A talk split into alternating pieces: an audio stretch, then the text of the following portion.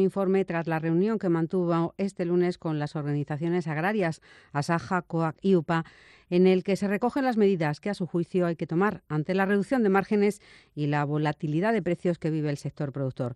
Se va a reunir, ha dicho, con la gran distribución como parte de la solución del problema del campo. Pero la distribución, que es en España una distribución eficiente y moderna, es parte también de la solución del problema. Y quiero significar que me parece muy importante que la distribución contribuya a valorizar desde un punto de vista económico, pero también reputacional, el trabajo de nuestros agricultores y nuestros ganaderos. Primera polémica en el primer pleno del Congreso, donde ha sorprendido que Unidas Podemos haya cambiado de postura y ahora se oponga a que se haga pública la hoja de servicios del ex policía franquista Antonio González Pacheco, apodado Billy el Niño. Sus votos se han sumado a los de PSOE, Partido Popular, Ciudadanos y Vox, lo que ha merecido las críticas de PNV, Esquerra, Bildu y otros grupos independentistas. Madrid, Congreso de los Diputados, Isabel García. Bildu pidió a la mesa del Congreso que se desclasificase su hoja de servicios. Así explicaba Óscar Matute, su portavoz, el cambio de postura de los de Pablo Iglesias. Bueno, supongo que serán eh, los sapos que Pablo Iglesias dijo que iba a tocarles tragar bueno, pues supongo que tienen que tragar esos sapos, pero yo creo que saben ellos, igual que nosotras y nosotros, que no saben bien. Son sapos y no saben bien. Pablo Echenique, portavoz de Podemos, ha tenido que salir a rectificar. Los letrados de la casa dicen que no, que no es legal publicar esta hoja de servicios. En ese momento teníamos dudas, por prudencia votamos que no, pero a lo largo de la mañana las hemos disipado y por eso rectificamos el error. Antonio González Pacheco sigue cobrando como ex policía condecorado en España y acumula cuatro medallas que aumentan su pensión un 50%. Una persona ha muerto a consecuencia de un tiroteo en el barrio almeriense de Pescadería. También hay dos personas heridas. La Policía Nacional ha detenido a dos individuos en relación con este suceso. Almería, José Antonio Fuentes. El tiroteo se ha producido sobre la una y media de la tarde en la calle Valdivia, muy cerca del Colegio de la Chanca. Los vecinos han alertado a emergencias y se ha personado una patrulla de la Policía Nacional se ha confirmado que había un muerto. Miguel Ángel Martínez, portavoz de la policía. Lo que tenemos hasta el momento es una persona que ha sido fallecido, ha sido está fallecida a causa de un arma de fuego y eh, la Policía Nacional ha practicado dos detenciones y ha encontrado el arma homicida. Se está investigando las causas de, este, de esta muerte violenta en el suceso también han resultado heridas dos personas, según emergencias. En Huelva, en Huelva se ha producido el ingreso en prisión, se ha ordenado el ingreso en prisión para cuatro individuos como presuntos autores de un robo con violencia e intimidación cometido en una vivienda de la localidad onubense de Lepe. Huelva, Manuel Delgado. Armados con cuchillos, los individuos entraron en la vivienda y amenazaron al propietario, causándole lesiones leves con el objetivo de obtener dinero mientras la víctima permanecía intimidada con el cuchillo que portaba uno de los asaltantes, consiguieron encontrar 700 euros, así como un par de relojes, saliendo huyendo de la vivienda con los efectos mencionados. Tras las oportunas investigaciones, los asaltantes fueron localizados y detenidos. Son de la localidad de Lepe y tienen antecedentes por delitos contra el patrimonio.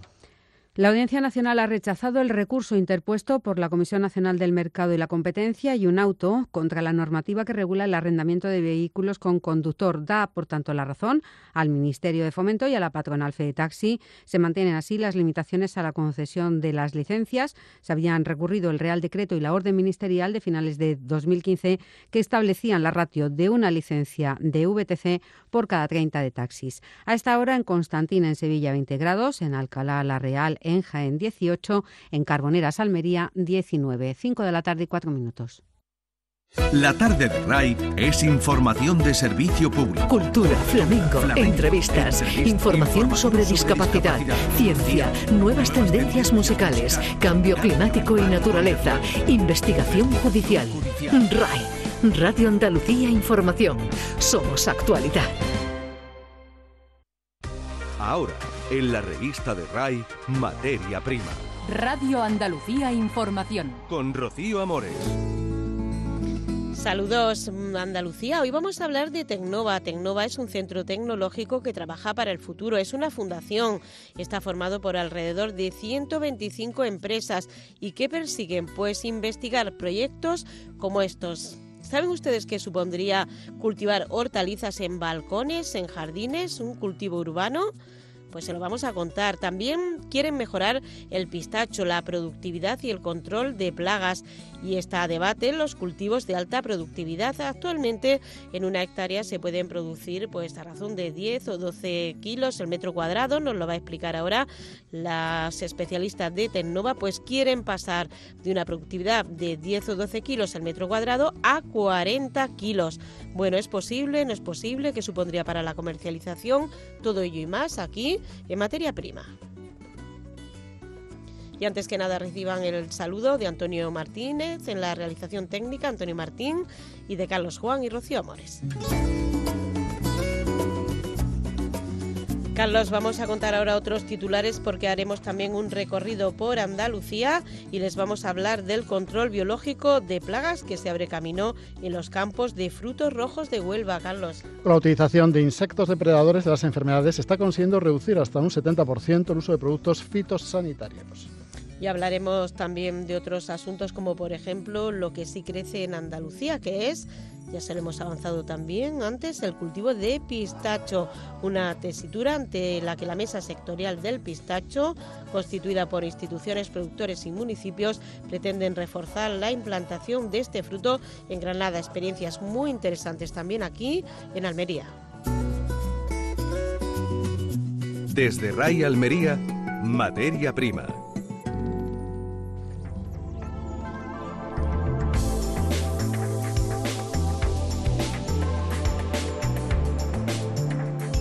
Bueno, nuestra invitada en estudio hoy es eh, la máxima responsable de Tecnova, es Carmen Galera, que está con nosotros aquí esta mañana. Bueno, es recurrente porque ya ha estado otros días también aquí con, con nosotros y vuelve para contarnos cómo se están desarrollando muchos, muchos proyectos muy interesantes. Carmen, hace tiempo que no venía y se ha avanzado en Tecnova bastante, ¿no? Pues la verdad es que sí, que ya hace tiempo y como sabes, pues en Tecnova vamos avanzando y los proyectos que hace dos años estaban vigentes han finalizado y empiezan otros. Ahora otros muy interesantes porque por ejemplo Green Domo o Domo, cuéntanos a ver qué es el Green Domo. Green Domo, ¿no? Del verde y de domo, la forma de domo. Como sabéis, una de las líneas de Tecnova es la tecnología de invernadero y bueno, nos pusimos a trabajar y, y sí investigamos en nuevas estructuras invernadas, no para producir en campo, sino llevárnoslos a las ciudades, a los centros de las ciudades, a los restaurantes que demandan hortalizas y que quieren tenerlas cerca. Bueno, pues hemos diseñado y calculado un tipo de estructura de invernadero que tiene forma de domo, y lo que pretendemos es pues cultivar aquellas hortalizas que se necesitan para el consumo y que se pueden ubicar o en parques o en terrazas o en los áticos o en las proximidades de centros comerciales. Bueno, eso tendría mucho futuro porque te haces tú un domo pequeñito en tu casa, ¿no? Sí. y ahí, te, oye, te puedes abastecer incluso un poquito, ¿no? Por lo menos tener el placer de, de degustar tus propias verduras. ¿Cuánto más o menos tendría que tener de extensión? ¿Podría ser variable o Sí, sí, sí, no tienes que hacerlo. Hombre, en Almería no tiene sentido porque somos la mayor concentración de invernadero, entonces lo tenemos aquí, pero en aquellos sitios donde no tienen acceso, sea una opción. Y entonces, en un espacio muy pequeño que tú puedes tener desde 50 metros, 20 metros o 100 metros, y y está calculado que puedes producir como 22, 22 veces más de lo que producirías en un invernadero normal. Por lo tanto, en un espacio muy limitado puedes tener una gran producción. Pero no hablamos de cultivo de hectáreas, hablamos de cultivos de pocos metros. ¿Pero para abastecer a la familia o para...? Sí, sí, para familia, para un restaurante, para un centro comercial, sí. Por visualizarlo, yo también, ¿qué lleva el Green Domo? ¿Qué, qué es? ¿Un invernadero pequeñito? ¿Lleva alguna superficie permanente o como...? Es, es una estructura, no es la estructura de invernadero que estamos pensando. Imaginaros una forma semicircular, ¿vale? Como una semiesfera. Pero con plásticos. Sí, sí, entonces va con plástico, hay distintas formas, puede tener forma hexagonal o forma triangular donde se van juntando las piezas y al final la clave está en que seamos capaces de cultivar ya no solo en una dimensión, sino en tres dimensiones, en altura también, y que lleguemos a tener un control de la temperatura de la humedad, porque no es un invernadero que tiene sus ventanas abiertas como podemos tener la luz. Entonces aquí es importantísimo, primero, el tema del control de plagas, pues tenemos que hacer alimentos saludables que no le hagamos tratamiento fitosanitario, entonces pues que no entren plagas, y también controlar muy bien la humedad dentro del invernadero para que no, no surjan otro tipo de enfermedades es, la idea surgió por parte de Tecnova, nos pusimos en contacto con empresas fabricantes de invernaderos, de control de clima y de riego, y es un proyecto conjunto que se presentó a la convocatoria interconecta del Ministerio, de CEDETI, y vamos a tener el prototipo ya muy pronto, que podremos verlo. O sea que va a ser una realidad muy pronto. ¿En qué, fase está? ¿Qué fase atraviesan estos proyectos? Pues ha pasado el primer año y ahora en este 2020 empezamos ya a montar el prototipo. Entonces yo creo que sí, que en pocos meses podremos ver ya esa idea que, no existe ahora mismo, es una idea totalmente innovadora. Bueno, pues nosotros tenemos muchas esperanzas puestas en él, que, que puede ser un modelo a desarrollar. ¿Cuál es la previa a montar el prototipo? ¿El por ordenador? ¿Qué claro, claro. Eh, ¿qué, son los pasos? Primero, eh, nosotros tenemos un, equipo científico que lo primero que hace es idear la idea. Y entonces ves que, bueno, que podría ser interesante como una alternativa para llevar a cabo determinados cultivos. Luego ves si es posible desde el punto de vista técnico, económico y comercial. Entonces, cuando ves que es posible técnicamente es mediante, nosotros tenemos distintos programas eh, y de, mediante software tú haces el diseño y el cálculo de cómo debe de ser esa estructura. Y luego ves el cultivo. Y luego le cuentas la idea a la empresa porque a lo mejor luego económicamente a nivel comercial no es viable. Y en este caso la empresa también nos han dado el visto bueno de que sí, que lo que hemos pensado no solo sirve a nivel científico, sino que a nivel comercial tiene posibilidades.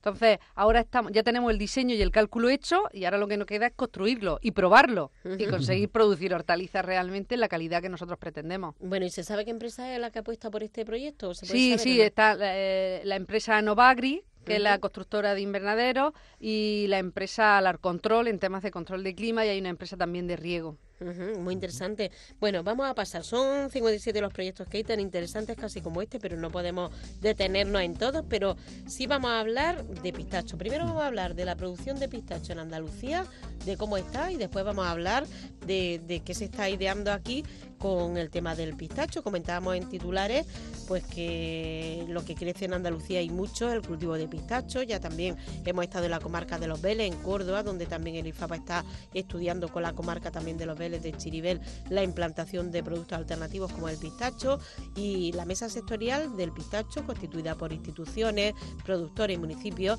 pretenden reforzar la implantación de este fruto en Granada, aunque también decimos que se está haciendo en Almería y se está investigando como después veremos. En Alamedilla se experimenta la viabilidad del cultivo, en particular en terreno arcilloso. ¿No es así, Carlos? Sí, sí, además son zonas también cercanas a la provincia de Almería. Es una demanda creciente en Europa la que tiene el pistacho y para el que esta parte de Andalucía reúne las condiciones agroclimáticas necesarias. Es uno de los objetivos de esta recién creada mesa sectorial del pistacho. La producción es complemento al cultivo del olivar y del almendro por su gran rentabilidad, genera puestos de trabajo estables y calidad de vida del entorno rural. A la Medilla es uno de los municipios que han optado por este cultivo. Los terrenos públicos cedidos para el desarrollo del pistacho se dividen en tercios, uno para investigación, otro para producción y el último para formación. Francisco García preside la Sociedad Agraria de Transformación Pistachos de Andalucía.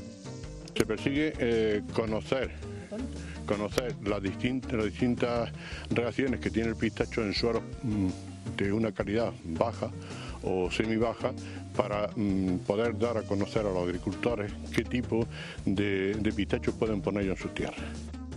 La mesa sectorial confía en que la transformación y comercialización del pistacho de calidad se convierta en un eje de desarrollo en Granada. Según los informes, una hectárea pistacho da un rendimiento de entre 6.000 a 9.000 euros por año. Torcuato Cabrerizo, miembro de la mesa sectorial del pistacho en Granada. El norte de la provincia de Granada, el déficit que tiene, tiene un déficit muy grande en el sector primario y uno de los problemas, eh, una de las causas del despoblamiento que está generando la España vacía. Eh, creemos que el cultivo del pistacho puede generar desarrollo suficiente como para mantener a la familia en los municipios. En Alamedilla ya hay más de 400 hectáreas plantadas de pistachos, La Peza, La Malá y Santa Cruz de Comercio son otros municipios que se han sumado a este proyecto auspiciado por la Diputación Provincial. Carmen Galera, mm, a medida que va creciendo la implantación, se va materializando en Andalucía, pues también avanza la investigación. Y vosotros tenéis en Pistacho también un concierto para investigar con empresas, con sociedades, con la implantación que decíamos que también en Chiribel, por la comarca de los Vélez, lleva ya tres o cuatro años experimentándose el pistacho. Y vosotros queréis mejorar la productividad.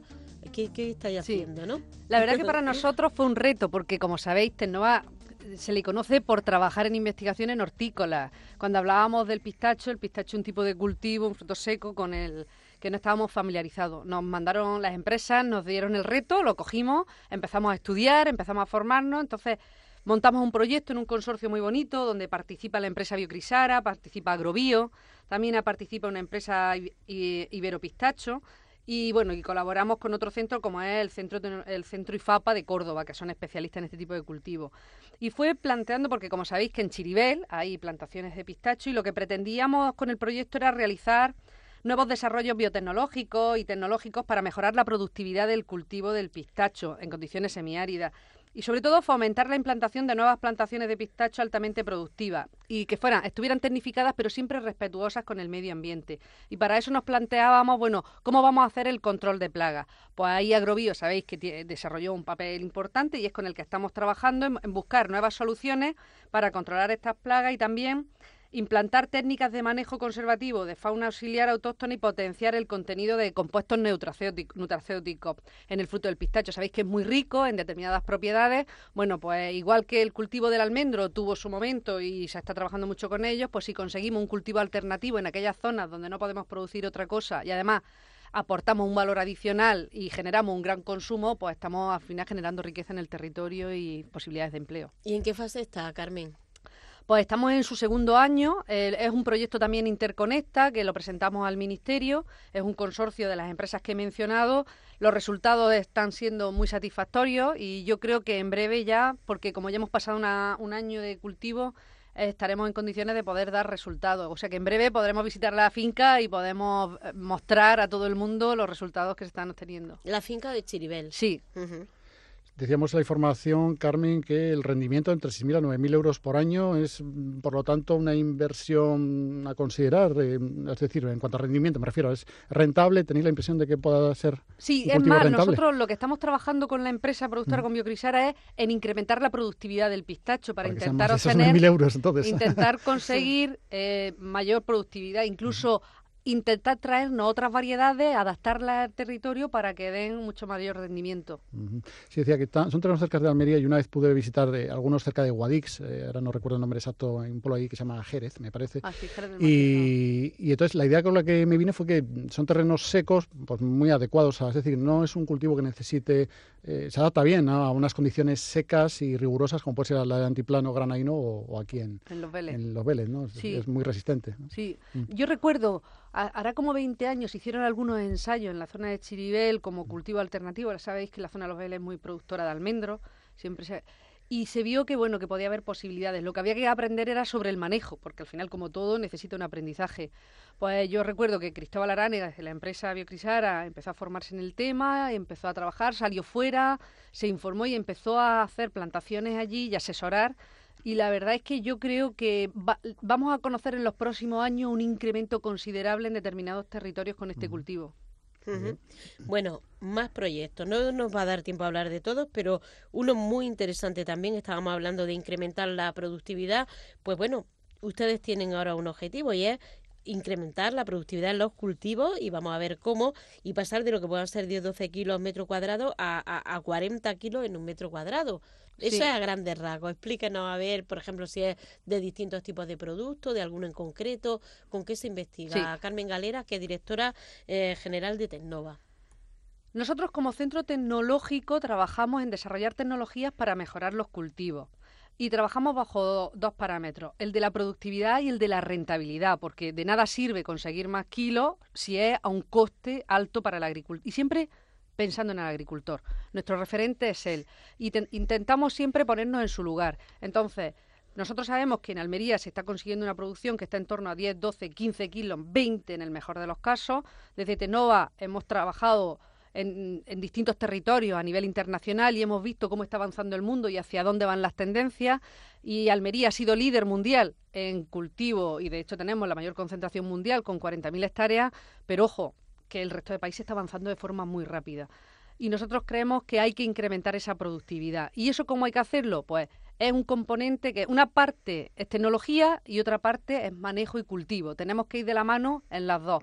Entonces, como hay que predicar con el ejemplo, desde Tecnova lo que hemos hecho ha sido montar un proyecto piloto para poder demostrar que se puede. Entonces hemos diseñado un invernadero, un invernadero que consideramos que no es altamente tecnológico, sino que es una tecnología media que puede adquirir cualquier agricultor, que está al alcance de la mano de cualquiera, y vamos a manejarlo con distintos parámetros, hemos contratado asesores también, y lo que queremos es que esos resultados ponerlos a disposición del agricultor. Y hay quien dirá, Claro, pero si lo que nos hace falta no es producir más, lo que nos hace falta es vender lo que tenemos ya a buen precio, sí, pero que al final es una combinación de todo. Entonces, yo creo que el agricultor, los márgenes que tiene son muy bajos, si consigue producir más kilos, aumentará su beneficio también y lo que hacemos es pues buscar esos mercados que son capaces de absorber todo lo que somos capaces de producir. Este primer ensayo lo estamos haciendo con tomate y lo que queremos es intentar llegar a 35-40 kilos por metro cuadrado invernadero de tomate. Y para eso estamos aprendiendo de cómo lo están haciendo los holandeses, cómo lo están haciendo los mexicanos, cómo lo hacen los israelitas y bueno, intentar montar un modelo almeriense que se adapte a nuestras condiciones y a nuestros requerimientos. El invernadero ya está construido y empezamos a producir en dos semanas. Por lo tanto, en breve también podemos ver ya qué tal va este proyecto. Y bueno, ¿y qué empresa lo auspicia también? ¿Hay alguna este proyecto es un proyecto propio de Tecnova y además con recursos propios de Tecnova. Lo que sí hemos hecho es contactar con las empresas de invernadero, de riego, de clima, porque lo que ese invernadero que hemos montado y que hemos diseñado lo hemos hecho en colaboración con las empresas de tecnología, porque como he dicho, aunque somos centro de investigación, lo que queremos es que lo que nosotros pensamos e ideamos sea viable técnica, económica y comercialmente. Entonces, las empresas han dado el ok, el visto bueno a este invernadero. Nosotros lo hemos diseñado y lo hemos calculado, pero las empresas nos han dicho, sí, es factible y es posible implementarlo en el campo a nivel comercial. Porque si hacemos algo muy tecnológico y luego no hay quien lo compre, no tiene ningún sentido. Claro, claro. O sea, que ellos ya saben que están investigando y están pendientes a ver cómo va esto para ver si lo compramos, ¿no? Sí. En conclusión. Sí. Carlos, pues vamos a dar una vuelta por Andalucía. Ahora volvemos con todos estos temas tan interesantes con la directora general de Ternova, con Carmen Galera. Está escuchando la revista de RAI. Radio Andalucía Información. Ahora, materia prima. Bueno, vamos a hablar ahora del control biológico de plagas, que se abre camino también en los campos de frutos rojos de Huelva. Con la utilización de insectos depredadores de las enfermedades, se está consiguiendo reducir hasta en un 70% el uso de productos fitosanitarios. Es más eficaz y, por supuesto, más ecológico. En el 20% de la superficie dedicada a los berries, en la finca onubense, se empiezan ya estas técnicas. Y bueno, danos más datos, Carlos. Son eh, campos de fresa en los que, ahí donde está aplicando, lógicamente, se realiza un monitoreo diario de la planta para detectar la presencia de plagas que atacan a los cultivos. Las más frecuentes, los pulgones, trips y la araña roja, la más agresiva, por cierto. Para atacarlas y atajarlas se utiliza el denominado control biológico. Hemos hablado con eh, Mateo Aroca, responsable técnico de la empresa de control biológico Mover. Básicamente lo que hacemos es soltar unos insectos que son depredadores de las principales plagas del cultivo. Lo que hacen esos insectos son comerse a las plagas que se desarrollan en el cultivo. Y de esa manera pues conseguimos una gestión mmm, de la plaga sin utilizar fitosanitarios. En las fincas se realiza una media de 4 a 6 sueltas de estos insectos microscópicos que son depredadores de plagas. Es un método más eficaz y más ecológico, evita o reduce hasta un 70% el uso de productos fitosanitarios. Belinda Lagarde responsable de agroecología de la empresa Lepe. Se trata de, de eso, de trabajar mucho más gastar más, porque sale más caro también que los tratamientos fitosanitarios, pero hombre, el resultado y la recompensa es grande, porque se trata de una fruta sana y, y también de respetar el medio ambiente. Se cumple también con las exigencias de los mercados. El uso abusivo e incorrecto de fitosanitarios ha provocado una elevada resistencia de las plagas a estos eh, productos. El control biológico ya tiene, desde luego, la alternativa en sus manos. Hablamos ahora de lechuga, de coliflor o de brócoli que han alcanzado muy buenos precios después de la Navidad. Ha sido esta misma semana los buenos precios en el mercado y eso sí coincide con la llegada del frío y de la lluvia. Hace unos 20 años que se empezaba a introducir de forma más masiva la lechuga en los cultivos al aire libre de Almería. Sustituía entonces al tomate. La coliflor ha sido más reciente, unos 10 años, y el brócoli y son, ya te digo, más recientes porque eh, se han sido considerados una alternativa viable en esta zona a los cultivos tradicionales de invernaderos en el levante de Almería y nos hemos ido a una empresa que cultiva lechuga y brócoli y que está en Cuevas de la Almanzora, Carlos. José Navarro cultivaba tomates como su padre, de hecho los vamos a escuchar a los dos, cuando empezó a diversificar sus cultivos. Tiene mil hectáreas y en verano cultiva sobre todo sandía fashion, concentración en la comercialización. Él ideó la fórmula para agrupar a 14 empresas con la fashion. Ahí queda como idea, por lo tanto, aunque en invierno lo que hay en sus tierras son lechugas, brócoli o coliflor. Aquí tenemos a las dos generaciones, José Navarro de Aro y José Navarro Hijo. Le escuchamos.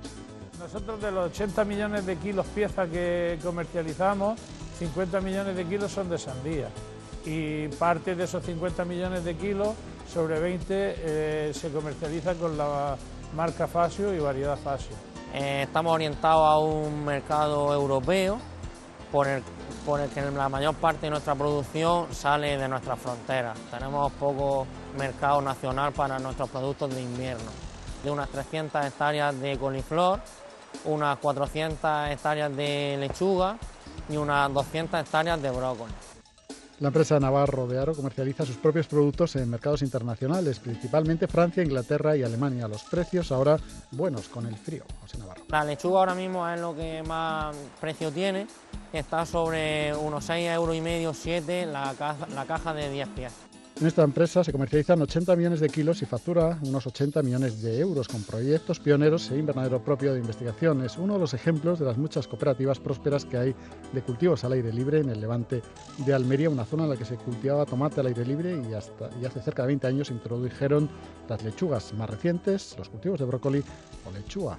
Llegó un momento que el tomate se quedó fuera de juego en la zona porque ya se necesitaban estructuras y no, no había la estructura pertinentes para el desarrollo de los tomates y se empezó a cultivar al aire libre y uno de los productos que se podía incorporar mejor y adaptarlo al clima que tenemos, pues se desarrolló las variedades de lechuga y coliflor y brócoli al aire libre. La empresa tiene una media de 300 trabajadores. Materia prima en RAI, el programa de la agricultura de Andalucía. Volvemos a hablar de control de plagas porque también en Tecnova, entre 57 proyectos que hay, pues uno de ellos es el control de, plagas también. Tenemos muy poco tiempo, ya un par de minutos para adelantar eh, este también interesante proyecto, Carmen.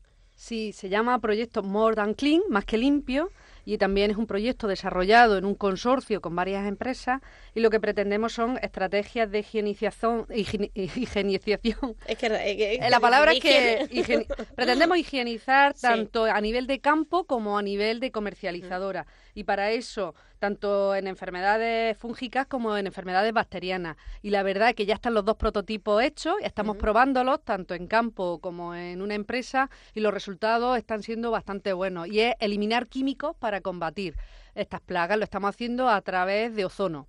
Y yo creo que sería interesante poder conocerlo en más detalle. Bueno, pues yo creo que en dos o tres semanas va a tener usted que volver aquí, porque vamos a ver, no le hemos preguntado, por ejemplo, eh, otros proyectos que hemos hablado en otro tiempo, si se han acabado ya, cómo han ido, y todo eso va a ser objeto de que vuelva otro día. y bueno, si le parece. Perfecto, yo por mí encantada de dar a conocer. El otro, el otro invernadero a funcionar en un par de semanas, contamos con usted, Carmen Galera, directora general de Tecnova. Totalmente. Bueno, pues enhorabuena, vemos que hay mucho brío. No nos da tiempo a preguntarnos si están ustedes en racha, pero parece que sí, ¿no? Porque tanto proyecto y tanta ilusión, yo creo que sí. La verdad que sí. Hemos empezado el año con muchas ganas de trabajar y de dar soluciones. eso se nos tiene que contagiar a todos. Bueno, pues nada, que disfruten del día, que disfruten de la semana, Carlos, ah, y que, bueno, que a ver cómo va la lluvia, la nieve, los granizos, a ver que la semana pasada ya también la, despedimos con un poquito de, granizo complicada y con nieve, pero bueno, que se traduzca en agua y que también en deporte, que se pueda esquiar en Sierra Nevada y que podamos disfrutar, que no haga mucho daño, que no haga mucho daño la lluvia y la nieve. Pues nada, que disfruten ustedes de este día, de esta semana y sobre todo recuerden que sean muy felices.